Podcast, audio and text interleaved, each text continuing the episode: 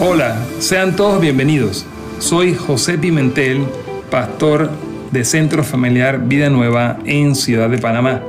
Te damos la bienvenida a nuestro podcast y espero que sea de bendición para tu vida. Disfrútalo.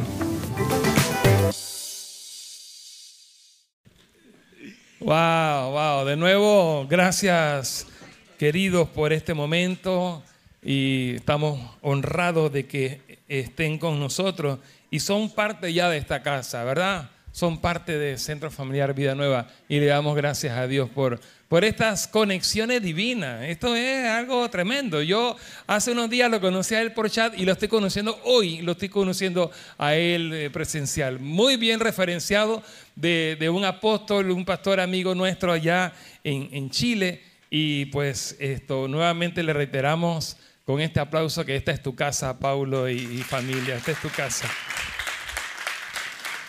Bueno, yo creo que ya con esto que, estamos aquí, estamos ministrados, oramos y nos vamos, ¿verdad?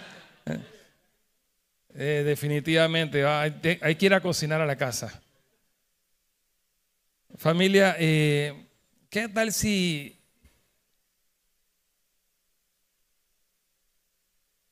hay tanto que, hay en mi corazón ahorita y, estoy tan agradecido. Lo primero que quiero pedirte que hagas un momento es que, es que le dé gracias a Dios conmigo por lo que Él está haciendo. Eh, levanta tu mano un momento más a Dios ahí. Dígale, Señor, gracias por lo que estás haciendo en este tiempo, en mi vida, en la persona que está aquí al lado mío. Gracias por esta casa. Gracias por lo que estás haciendo, Señor.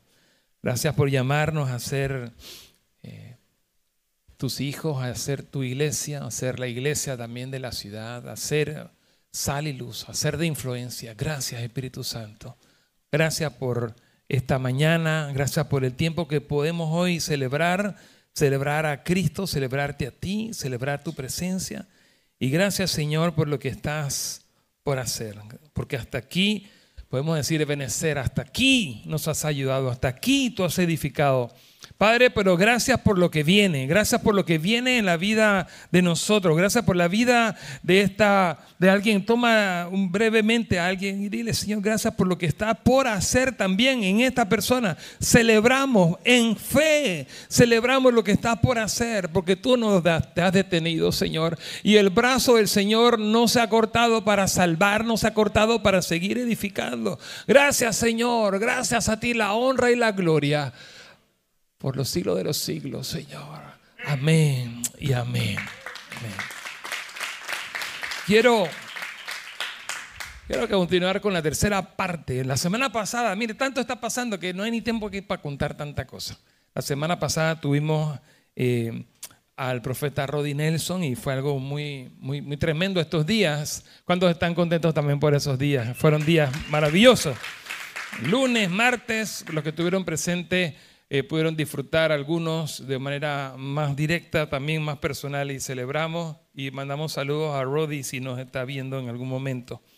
Eh, y como les decía, estuve también de viaje, les cuento brevemente, eh, tuvimos en, en, unos ambientes muy hermosos donde Dios nos está poniendo para seguir esto, llevando esto. Me encantó la palabra que nos daban los pastores de Chile de conexión y conexión divina. Yo lo creo. Yo creo que Panamá tiene un llamado único de conectividad, no solamente en lo logístico y en lo geográfico, sino en lo espiritual. Y, parte de eso, pues usted irá escuchando lo que estamos, eh, lo que estamos eh, eh, ahorita recibiendo y vamos a seguir pues caminando en eso y creciendo en eso. Pero hoy quiero traer la tercera parte de una palabra que comenzamos. Ah, y lo otro de la semana pasada fue que aquí tuvimos a, tres maravillosos expositores de la palabra, a Roberto, Alfredo y a Neivis. ¿ah? Ah, ellos fueron tremendos, tremendamente usados por Dios. Y hoy quiero continuar donde quedamos ahí en esa palabra. Quiero que vayamos un poco al libro de primera de Pedro, el capítulo 2 y vamos a comenzar desde el versículo 1 viendo algunas cosas que quiero enfatizar de esta palabra que se titula Todo lo imposible fue posible en Cristo. Y esta es la parte 3. ¿Cuántos creen eso? Que todo en Cristo es posible. Ya no hay imposibles. Y hemos hablado de, de tres puntos la semana pasada. Y quiero que usted lo repita nuevamente. Soy completamente aceptado. Soy eternamente amado. Y soy extremadamente valioso.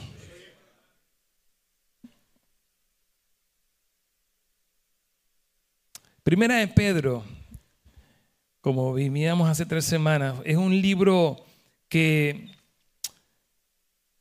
eh, Dios, eh, el Espíritu Santo, le da al apóstol Pedro y, es una de las bases poderosas que tenemos para entender quiénes somos en Cristo.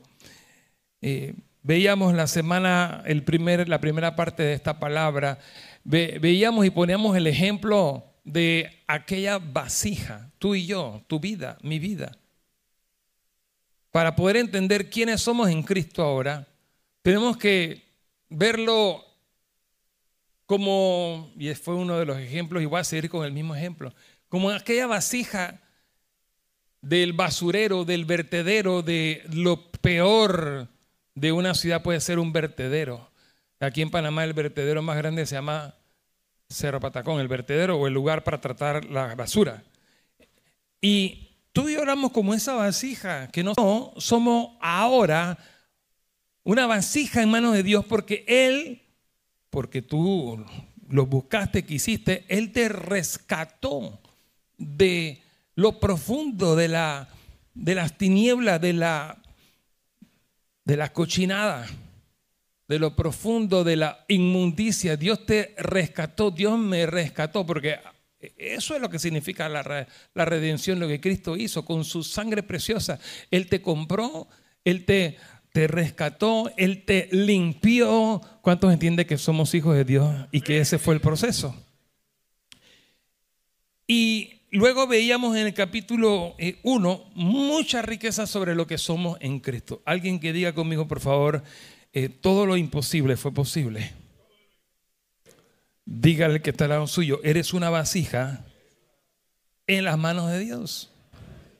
Ya Dios no te ve, ya Dios no nos ve como esas vasijas que estamos en el vertedero, en el basurero. Ahora Dios te ve como una vasija útil en sus manos. Vamos al capítulo 2. Quiero que comencemos la lectura brevemente y y podemos avanzar un poco en esta verdad. Mira lo que dice el versículo 1. Y comienza con una frase, dice, por lo tanto. En el capítulo 1 vimos una fuerza sobre lo que ya somos en Cristo, esa vasija con una nueva identidad, con una nueva naturaleza. Y en el capítulo 1 habíamos quedado que se le llama esa vasija santa. Dios te llama, Dios nos llama como Él es. Tal cual es el Padre, es el Hijo. Dice un dicho popular que el Hijo de Tigre, hay una conexión de la identidad del Padre con tu identidad. Diga conmigo, soy como mi Padre. Dígale a alguien al lado suyo, eres como el Padre. Y el Padre, una de las atributos, una de las características de nuestro Dios es que Él es santo. Por lo tanto, Él te llama a ti, Él nos llama a nosotros santos. Y ahí quedamos en el, versículo, en el capítulo 1. Por eso comenzamos con el versículo 1. Dice, por lo tanto, ese por lo tanto conecta el capítulo anterior. Por lo tanto, desháganse de toda mala conducta acaben con todo engaño. Mire, note esto. Ambas, ambas frases me dicen que usted y yo decidimos. Ambas frases, desháganse. Dos, ambas palabras, acaben con todo engaño, hipocresía, celos y toda clase de comentarios hirientes. Hablan de que usted decide cada uno de nosotros somos actores y gestores de nuestro futuro. Y en este momento, ¿dónde estamos? En este momento, ¿quiénes somos? Ya vimos quiénes somos. Soy completamente aceptado. Soy eternamente amado. Y soy extremadamente valioso. Ese eres tú. Pero ¿hacia dónde vamos ahora? Dios quiere seguir con la transformación. Me encantó que el énfasis de Maxwell Leadership y todo lo que están haciendo con las mesas de trabajo es hacia la transformación. Porque es la palabra clave. Y hemos visto eso y lo estamos viendo en Casa de Luz. El verdadero evangelio es un evangelio que transforma. Si usted está en la iglesia y usted va a Casa de Luz y usted que nos mira en, las, en la transmisión en YouTube, tal vez eh, no está aquí en Panamá y nos ve de otro lugar, si la palabra de Dios está haciendo algo en ti, eso tiene que verse, eso tiene que llevarte a ti a un antes y un después. Tiene que verse, tiene que haber transformación. Por eso, mire lo que dice aquí, desháganse, luego acaben. El que entiende que ya es una vasija que ahora está en las manos de Cristo, el que entiende su naturaleza ahora en Cristo, usted va a poder entonces no solamente verse como Él te ve a ti, sino que vas a poder tomar acción sobre tu mala conducta, que ya debe acabar, y lo que era el fruto de aquello que tú eras antes, ya tú no lo eres. Estamos claros en eso, ¿verdad?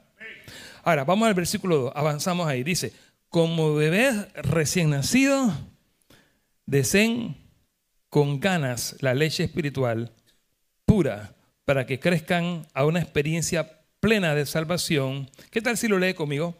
Como bebés recién nacidos, deseen con ganas la leche espiritual pura para que crezcan a una experiencia plena de la salvación. Pidan a qué? pidan a grito ese alimento nutritivo. Ayer venía en el avión, gracias a Dios por, no sé quién inventó, pero alabo al Señor cada vez que ven un avión y me pasa lo que me pasó ayer.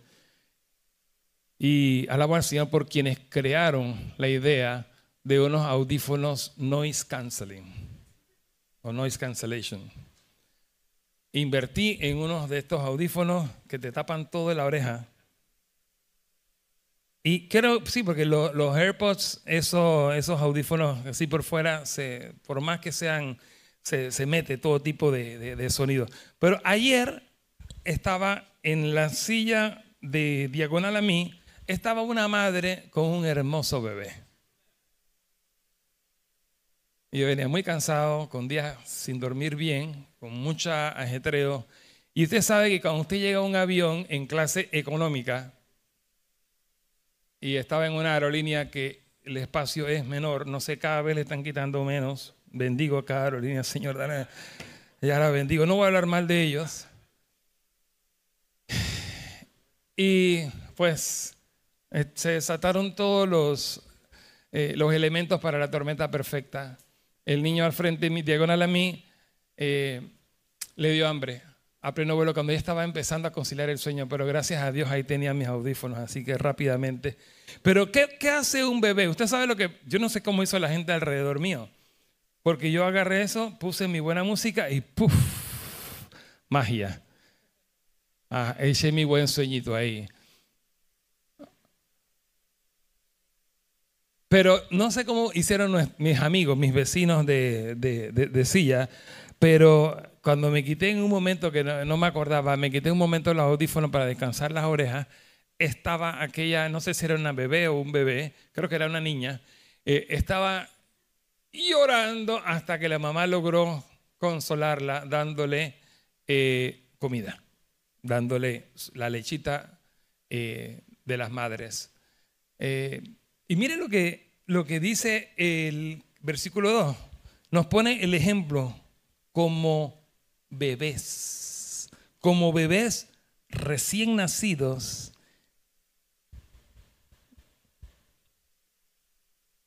¿Cuáles son las características de un bebé recién nacido?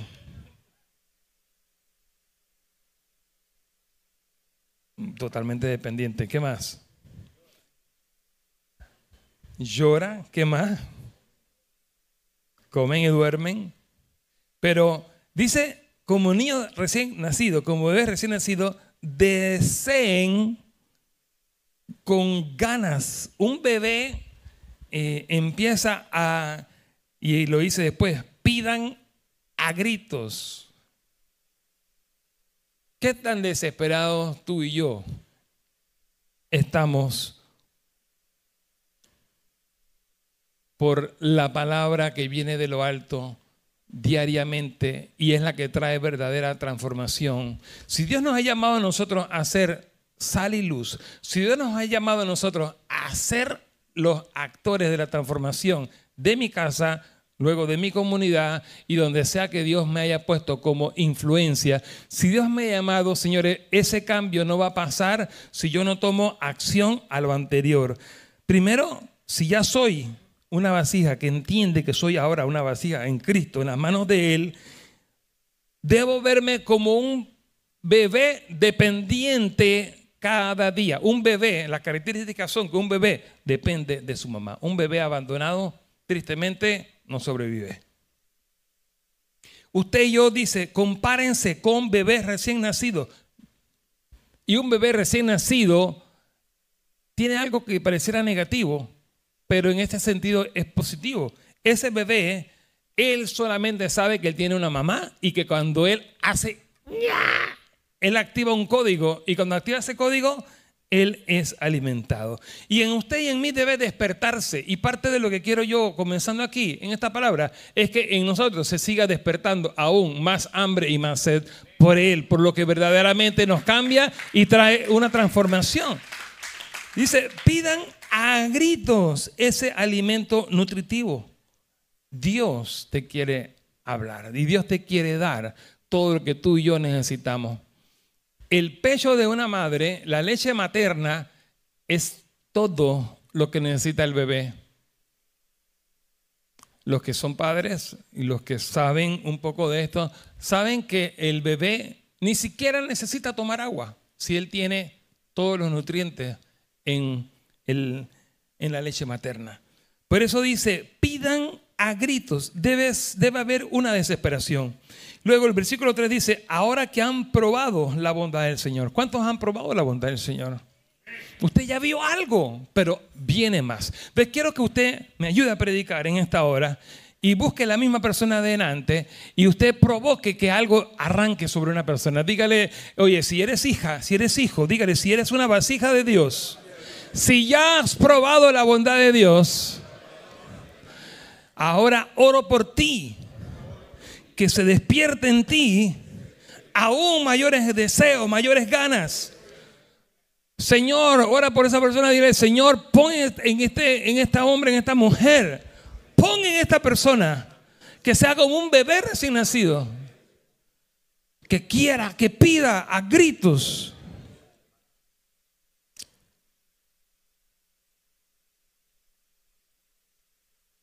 Creo que una de las condiciones para que algo ocurra es que usted esté desesperado de que eso ocurra. Esa desesperación de que algo, de que algo cambie. Y yo quiero incomodarlo un poco en ese pensamiento ahora. ¿Usted está satisfecho como, como usted está ahorita? Usted está en confort, usted está, ¿cómo se encuentra? Usted sea sincero con usted mismo. Puede ser que usted tiene una conformidad o, está, o cayó en un conformismo. Y quiero animarte a que tú seas despertado en esa área. Mire lo que dice el versículo 4. Vas a entender esto un poquito más cuando avanzamos.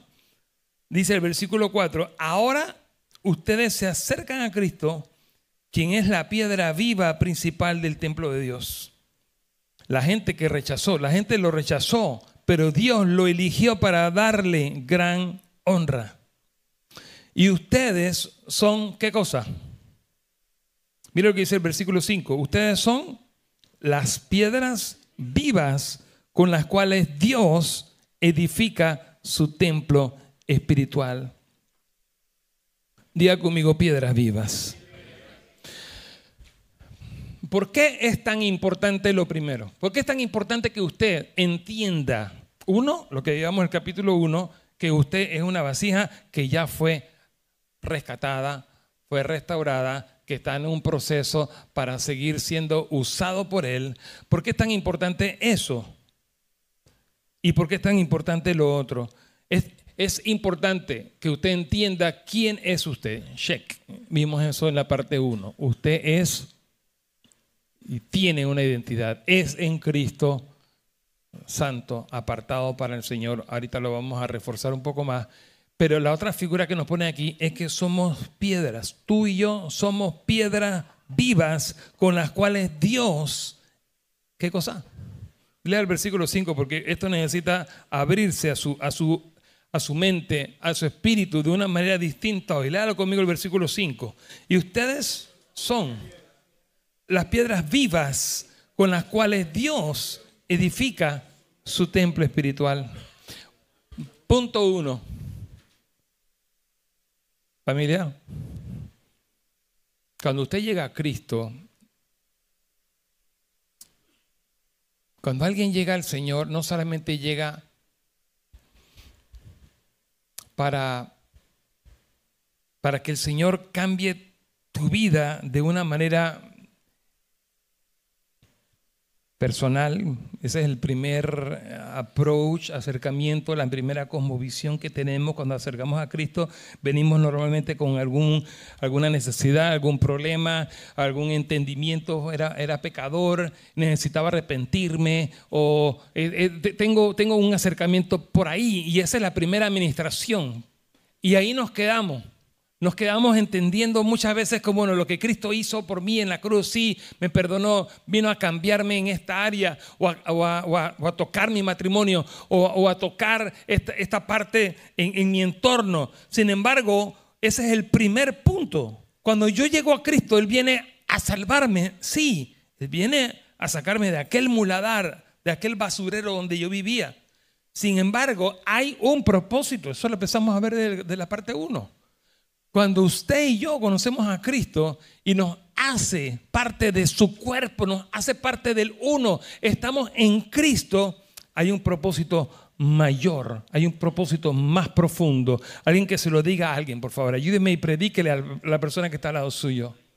Dios no solamente te rescató, Dios no solamente te dio vida en Cristo para que tú seas feliz para siempre y para que todo que esté bonito. Y Dios no solamente te salvó para hacer algo a nivel personal, sino que Dios te llamó para que tú seas parte. Mire lo que dice el versículo 5 de nuevo. Y ustedes son las piedras vivas con las cuales Dios edifica su templo espiritual. Usted y yo somos parte del propósito eterno de Dios. Usted y yo somos parte de algo que Dios llama un edificio espiritual, algo que Dios llama lo que Él está haciendo. Por eso es que tan tremendo nos conectamos con el pastor Pablo y su esposa, y ellos son hombres que están, que no conocía, pero ellos están en Cristo, así que sí los conocía.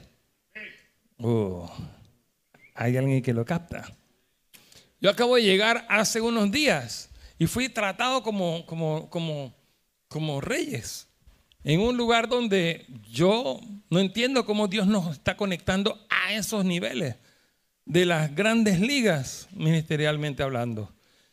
Y estuve, estuve, eh, no me conocía mucha gente y estuve tratado por ellos como si, como si yo fuera eh, gente que me conocían de toda la vida. Eh, y es poderoso cuando usted empieza a experimentar esto en otros lugares, cuando usted va y conoce la familia de la fe. Familia, lo que pasa es que Cristo está en serio con lo que Él está haciendo. Y si tú estás en Cristo, tú, tú, tú no eres simplemente eh, cualquiera, no eres uno más. Yo quiero despertar en ti algo. Es que tú no tienes excusa.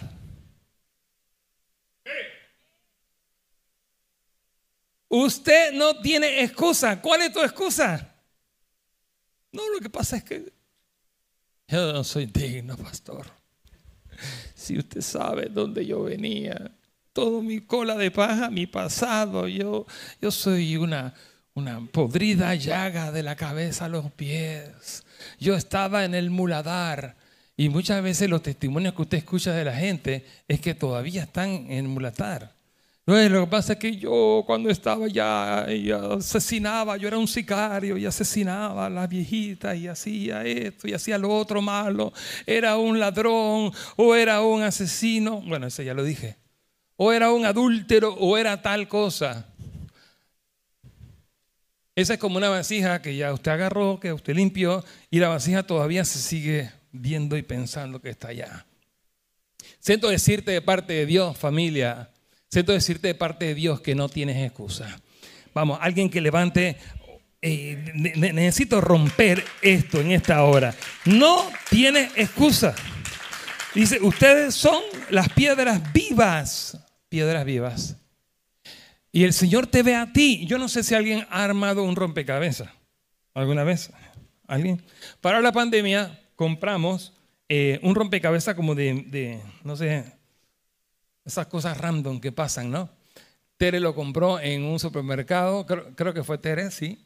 Eh, lo compró en un supermercado y eran como mil piezas o, más, no recuerdo. Y para la pandemia, como usted sabe que había mucho tiempo mm, disponible, en familia empezamos a hacer algo muy bonito y es que empezamos a armar el rompecabezas. Y en un momento, cuando estábamos en los últimos, nos tomó un par de semanas hacerlo porque lo hacíamos en algunos momentos ahí. Y cuando de repente vamos a ver así, ¿dónde está la parte de esta? ¿Dónde está la parte de la otra? Nos faltaban piezas, pero estaban por ahí, nada más que no las veíamos. Y finalmente armamos el rompecabezas y quedó hermoso el rompecabezas. Pero si no tiene la pieza adecuada en el lugar correcto, o alguien que ha armado Lego o alguien que ha armado algo como un rompecabezas sabe de lo que te estoy hablando. alguien, me acuerdo que mi, abuelo era un hombre aficionado a los carros y mi abuelo, que fue mi primer pastor y que fue el hombre que me predicó a mí a Cristo, y a él le encantaban armar, desarmar los carros, él no quería pagar eh, cuando, él ve, cuando, él, cuando él no sabía hacer algo y la primera vez que él invitaba eh, a un plomero a que le arreglara algo, él estaba ahí pendiente de todo lo que hacía porque la segunda vez él lo tenía que hacer. Pero muchas veces cuando, cuando desarmaba algo, de repente le sobraban piezas. Cuando volví a armarlo, de repente dice, bueno, no sé este tornillo de dónde era. Tengo esos recuerdos de niño y ahorita los desbloqueo. Pero cuando, cuando Dios te ve a ti, Él te ve como esa pieza clave del rompecabezas que sin ti no se completa el rompecabezas. No sé si usted puede entender lo que, lo que dice la palabra. Vamos, si le va a dar un aplauso de, de, celo, pero bien, aquí está la fila que más aplaude. ustedes son las piedras vivas con las cuales Dios edifica su templo espiritual. No sé por qué, como que me, quedo ahí. Eh, además, dice, son sacerdotes santos. Y por la mediación de Jesucristo, ustedes ofrecen sacrificios espirituales que agradan a Dios. Eh, el versículo, pues, hasta donde quería llegar hoy es el 9, que ya lo leímos en la primera, la primera parte de esta palabra. Sin embargo, eh, Dice, eh, voy, a, leer un poquito y regreso a, ese punto. Dice, como, como dicen las escrituras, pongo en Jerusalén una piedra principal elegida para gran honra y todo el que confíe en él jamás será avergonzado. Así ustedes, los que confían en él, reconocen la honra que Dios le ha dado. Pero para aquellos que lo rechazan, la piedra que los constructores rechazaron, ahora se ha convertido en la piedra principal. Además, Él es la piedra que hace tropezar a muchos, la roca que los hace caer. Tropiezan porque no, ¿qué cosa? Obedecen la palabra de Dios. La clave aquí es la obediencia. Y por eso se enfrentan con el destino que le fue preparado. Versículo 9, léalo conmigo. Pero ustedes no son así porque son un pueblo elegido. Son sacerdotes del rey, una nación santa, posesión exclusiva de Dios. ¿Son qué? Vamos a ver, primero, son pueblo elegido. Cuando el Señor, cuando el Señor te vio afuera en el basurero, tú fuiste elegido. You have been chosen. ¿Cuántos elegidos hay aquí? Entienda eso. Eso es como el maestro de construcción y él va a ver los materiales y él dice, bueno, este me sirve. Fuiste elegido porque le servías a Dios. Uno, somos pueblo elegido. Dos, somos sacerdotes del rey. ¿Qué significa que somos sacerdotes del rey? No vamos a hablar mucho ahí, pero ya lo explicó arriba, que por la mediación de Jesucristo ustedes ofrecen sacrificios espirituales que agradan a Dios. Tú y yo tenemos, wow, ese otro tremendo privilegio. Él nos llama sacerdotes santos. Y por medio de Jesucristo, porque al final no somos nosotros, por medio de Jesucristo, ofrecemos sacrificios espirituales que agradan a Dios. Nuestras oraciones, nuestra adoración, nuestra conexión con el Señor está haciendo un papel sacerdotal, presentando tu casa, presentando tu vida primero, tu matrimonio, tu casa, eh, tu ciudad. Ahí, hay algo que no me quiero detener ahorita porque quiero nada más hacer énfasis en, en, otra parte, pero, pero diga conmigo, soy sacerdote santo, soy sacerdote apartado para Él. Y mire, mire lo que dice en el versículo 9, un poquito más, una nación, somos parte. Y la figura aquí que estaba presentando el Espíritu Santo, pero el apóstol Pablo, es que se está yendo al Antiguo Testamento. Él está hablando del pueblo judío, el pueblo hebreo. Y dice, así como ellos son una nación santa, nosotros también estamos conectados y somos esa nación de Él. Somos, sigue diciendo, posesión exclusiva de Dios. Póngase de pie conmigo y vamos a hacer esa, esa declaración frente a frente, uno con uno. Mire, usted es un pueblo elegido de Dios. Dígale que está al frente suyo. El, el Señor te eligió. Dígale de otra manera, fuiste elegido por Dios. Dígale también, eres un sacerdote del rey. Dios te llamó a interceder, Dios te llamó a ser sacerdote, a, a presentar ante Él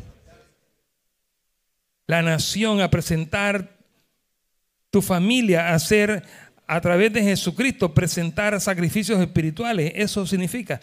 Siguiente, eres una nación santa. Posesión exclusiva de Dios. Y aquí quiero que le des un poquito más de énfasis a la palabra que le digas a alguien. Ya tú no te perteneces. Ya no nos pertenecemos a nosotros mismos, ya tú no te perteneces, eres posesión exclusiva de Dios. Y por eso, dice ahí, por eso, diga fuerte conmigo ese por eso, como soy anteriormente lo, lo que decía ahí, por eso pueden mostrar a otros la bondad de Dios. Él los ha llamado.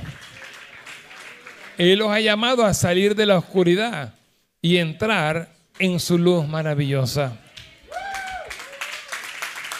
Por lo anterior, usted y yo, por eso dice luego eh, el versículo 10, puede sentarse un momento y después eh, terminamos este tiempo más adelante, pero siéntese un momento más, quiero enseñar un poquito más. Dice, entonces, dice, eh, antes no tenían identidad como pueblo. ¿Quiénes éramos antes? Éramos esas vasijas en el muladar. Éramos esos que no éramos su pueblo. Diga conmigo fuerte, antes. Dígale que está al lado suyo, antes. Antes, pretérito. Todo, todas las formas verbales.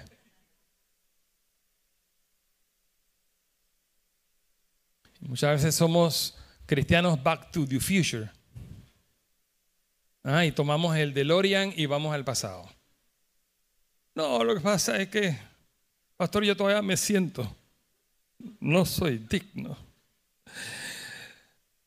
Eso que usted dice, pastor, eso es para, para, para algunos de ustedes. Familia pastoral, ese es para usted, usted es un hombre santo. Todo lo que se están en la primera fila, esos son los santos. Pero nosotros acá, los humildes, vamos acá en clases, en clases ejecutivas son estos, ¿no? Estos son los, ellos son, pero los que estamos allá atrás somos los podrida llaga de la cabeza a los pies. Vamos en clase económica. No. Familia, eh, decía yo esa semana, si supieran, ¿no? Si supieran lo humano que somos, si supieran las luchas que tenemos, si supiera que tú y yo fuimos comprados a precio por la sangre de Cristo. Él dice que ha hecho una cosa tremenda, lo que leímos en el 9, es un versículo favorito y clave en toda la Biblia, pero mire lo que dice el 10. Antes no tenían identidad como pueblo, ahora son pueblo de Dios. Necesitamos entender que hubo un antes, cuando Cristo llegó a mí, hubo un antes y un después. Yo estoy insistiendo en esto y el Señor me lo muestra. Estamos viendo, desde que vimos Mateo en Casa de Luz, ahora que estamos viendo Primera de Juan y ahora que estamos aquí predicando del púlpito, Primera de Pedro, señores, el Señor nos está hablando lo mismo. Hubo, cuando llegó Cristo a nuestra vida, hubo un antes y hubo un después. Antes no tenían identidad con pueblo, ahora son pueblo de Dios. Antes ¿Qué más? No recibieron misericordia.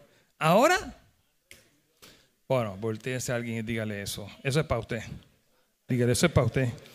Eso es para usted. Vamos, tiene que identificar claramente el antes y después. Identifique el antes y después. Familia, no hay tiempo para perder. No estamos para hacer iglesia, para socializar como qué chévere, y le decía, Barney, te quiero, yo y tú a mí, y, somos una familia feliz.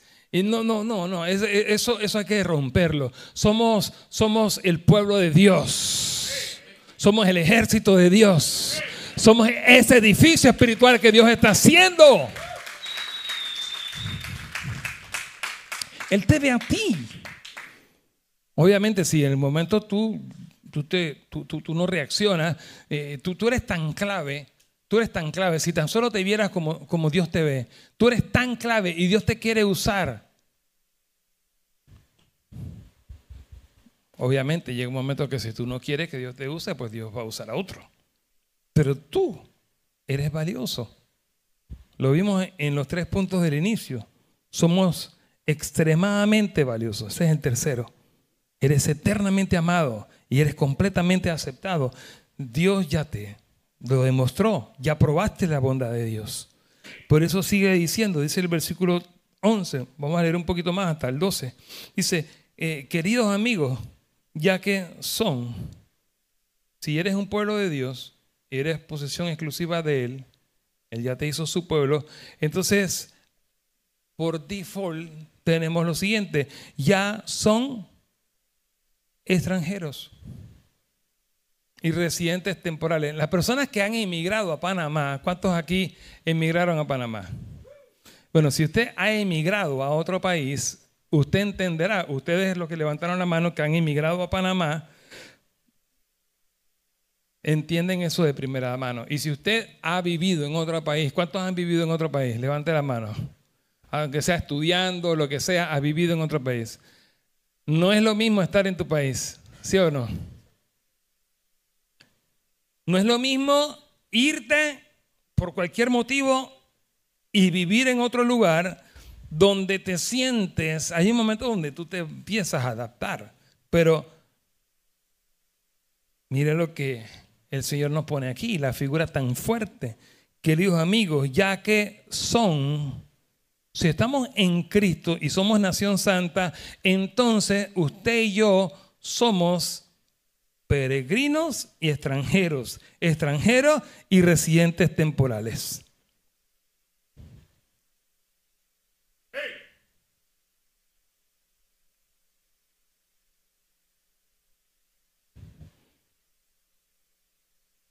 ¿Qué significa eso? Lea el versículo 11 conmigo. Dice, queridos amigos, ya que son extranjeros y residentes temporales, les advierto que se alejen de los deseos mundanos que luchan contra el alma. Si usted y yo tenemos una nueva identidad, hubo un antes y un después. ¿Cuántos pueden dar fe de eso? Si el Señor hizo su obra en ti y ya eres todo lo que leímos en el versículo 9, el Señor te añade algo para entendimiento y te dice que ya tú eres un extranjero y un residente. Les advierto, así es, les advierto a que se alejen. Entonces, lo que quiere decir ahí es, no te sigas viendo como aquella vasija, no te sigas viendo como aquel residente de este mundo, porque este mundo ya no es mi hogar. Y no lo habla en términos geográficos, sino en términos espirituales. Espero que tú estés bien claro conmigo en esto. No es un término geográfico, no es que, bueno, entonces eh, eh, matémonos y todos vámonos para el cielo rápido. O esperemos morir rápido y vamos, vámonos porque, porque no, el Señor quiere que como, como extranjero y residente tú manifiestes el reino.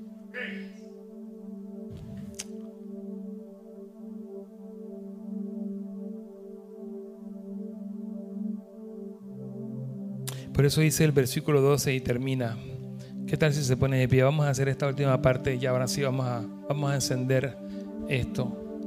Y quiero que usted se anime en lo siguiente. Por eso dice, hay una palabra ahí muy fuerte en griego y la traduce en el español, dicen procuren. Habla de buscar con diligencia procuren llevar una vida ejemplar entre sus vecinos no creyentes. Hay un propósito.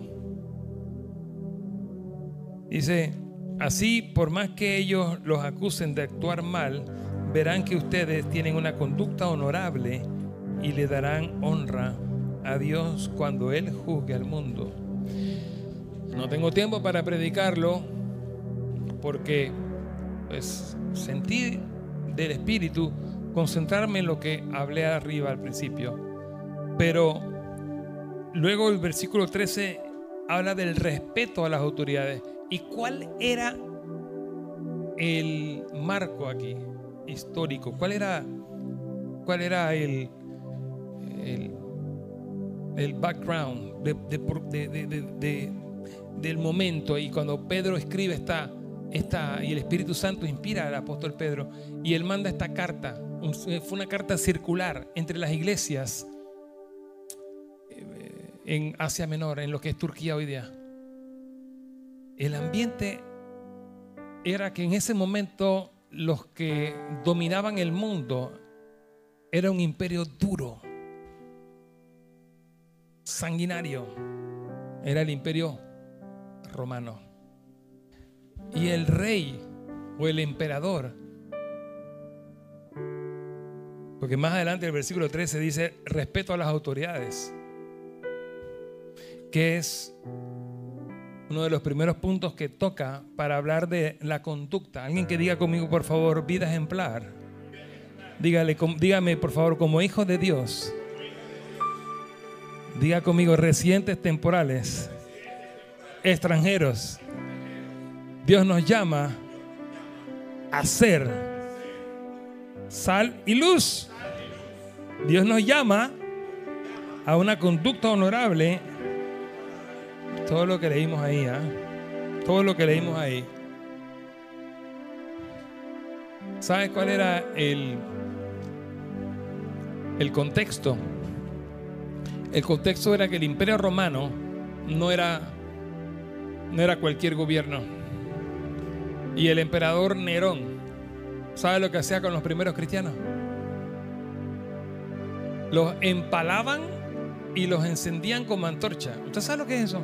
Morir que le atraviesen a uno un, un palo en el cuerpo y usted va muriendo poco a poco. Y luego te encendían. Entre las atrocidades que hicieron. Hoy día estamos así, ¿ves? Con aire acondicionado rico aquí. A todos disfrutan la comodidad de aquí.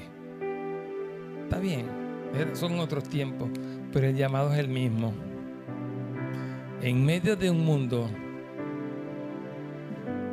del cual nosotros salimos. Ese mundo se puede ver, se puede ver muy, muy, muy glamuroso, muy bonito, pero es un muladar.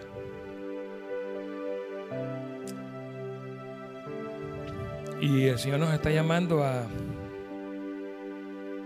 a una vida ejemplar.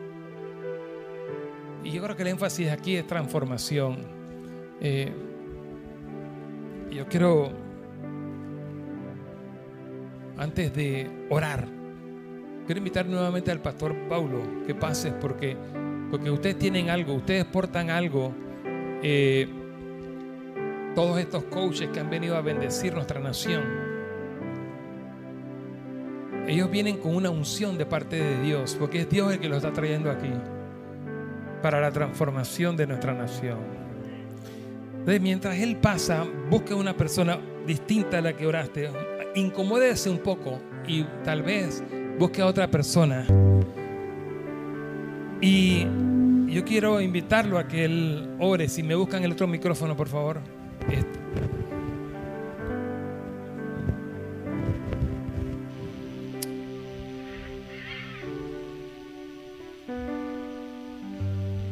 Dígale a esa persona al lado suyo, levante su mano y dígale, esto es contigo. Dígale la nueva identidad en Cristo. Dígale, Dios te ha llamado, eres, eres, eres peregrino, eres extranjero, eres residente temporal aquí en este mundo. Hay un llamado aquí a la, a la transformación. Hay un llamado, iglesia, hay un llamado. Tú eres clave para la transformación. Tú eres clave. Eres pieza clave del rompecabezas. Pastor, guíanos y como tú quieras cerrar este momento, si quieres decir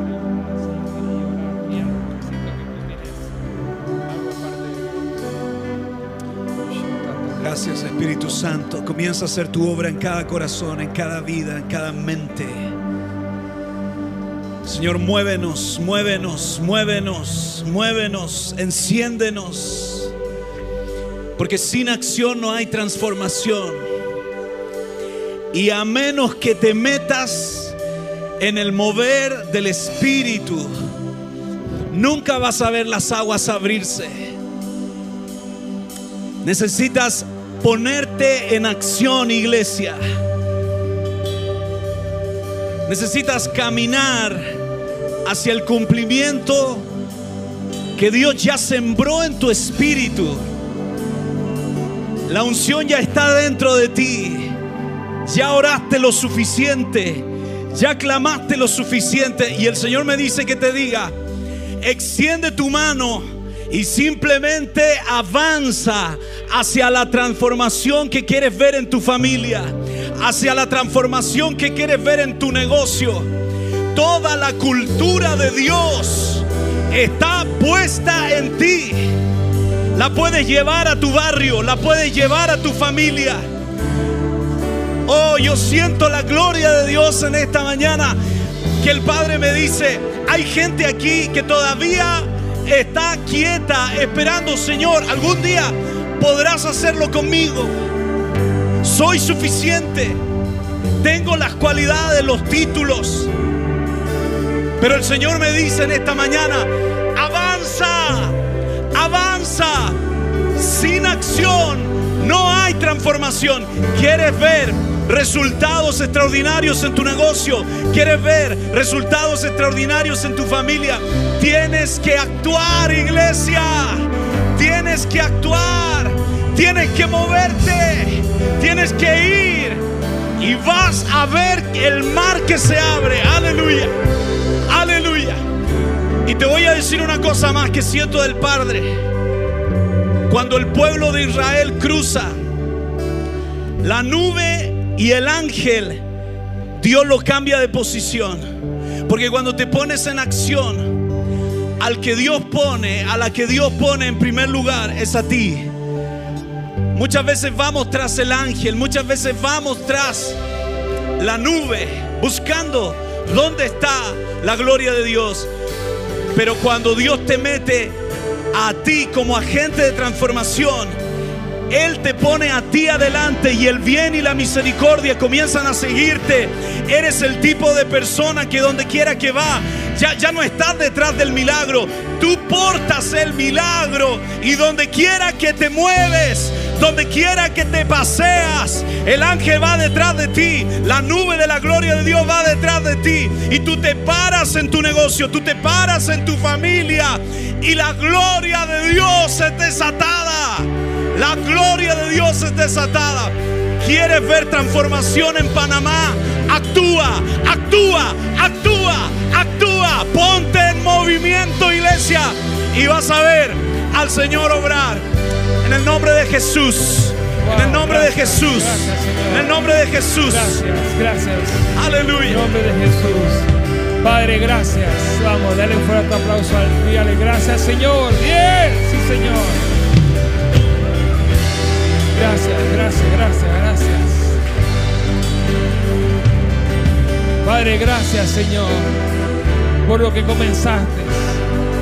Gracias porque las naciones, Señor, no solamente la iglesia aquí en Panamá y nuestra iglesia local, sino que es tu iglesia en las naciones. Gracias por lo que comenzó. Esto no lo para nadie. ¿Cuántos pueden decir amén a eso? No. Vamos, actívate. Sin acción no hay transformación. Ya tú yo tenemos todo. Gracias Señor, gracias Señor. Vamos a alabar al Señor. Vamos a alabar al Señor. Gracias Espíritu Santo.